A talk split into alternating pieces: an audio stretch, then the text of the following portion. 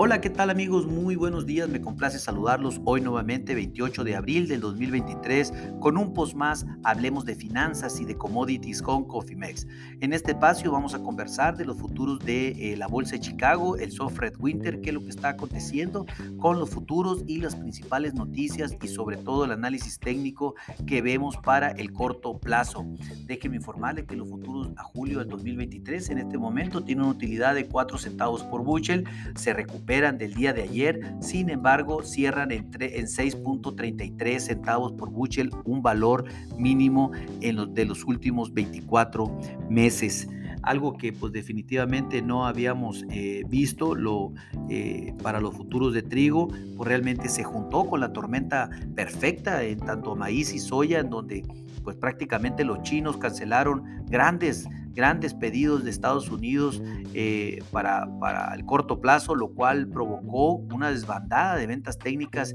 en los futuros de maíz que afectaron a la soya y que pues obviamente arrastraron a los trigos para esta semana. Lo mejor que podía haber sucedido es que la semana terminara y gracias a Dios estamos a viernes y por terminar, lo cual pues definitivamente los próximos días sí traerán nuevos aires y sí traerán nueva información, sobre todo por el tema, hablando del trigo, sobre todo por el tema del acuerdo de libre tránsito de mercancías por el Mar Negro, el cual pues definitivamente traerá volatilidad al mercado. Déjenme decirles que eh, terminamos la semana eh, con el trigo pues con, la parte, definitivamente la parte más baja, los últimos 24 eh, meses, como lo comenté, pero en resumen de ventas de exportación las fueron de 155.700 toneladas, bajaron un 40% respecto a la semana anterior y un 7% respecto al promedio de las últimas cuatro semanas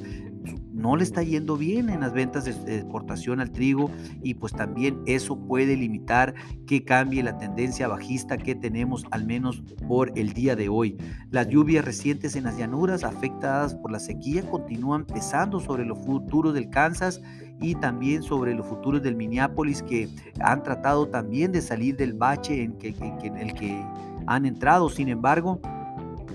el mercado pues eh, está tomando la noticia de que pues las amenazas rusas de abandonar la iniciativa del Mar Negro, pues esto pues de cierta manera eh, hasta que no se vea algo contundente pues vamos a tener la volatilidad que hemos estado diciendo desde hace bastante tiempo referente a este tema. Los mercados continúan llamando la, llamando la atención de Rusia, aunque esperan eh, a ver qué sucede, porque los flujos continúan y, los rusos continúan vendiendo trigo al por mayor y a precios demasiado competitivos que definitivamente los estadounidenses no pueden competir.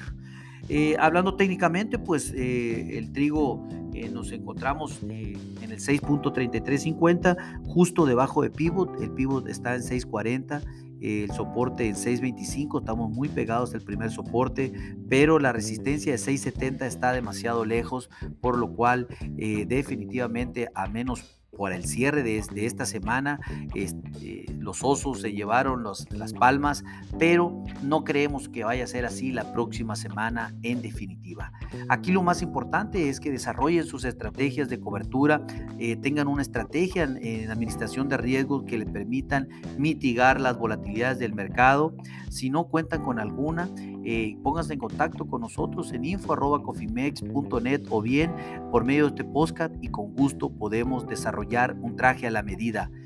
Digámoslo tan sencillo como que eh, el mercado se volvió un mercado de compradores y eh, se alejó del mercado de productores sin lugar a dudas, pero pues esto no es para siempre, no, no echemos a, a basta echar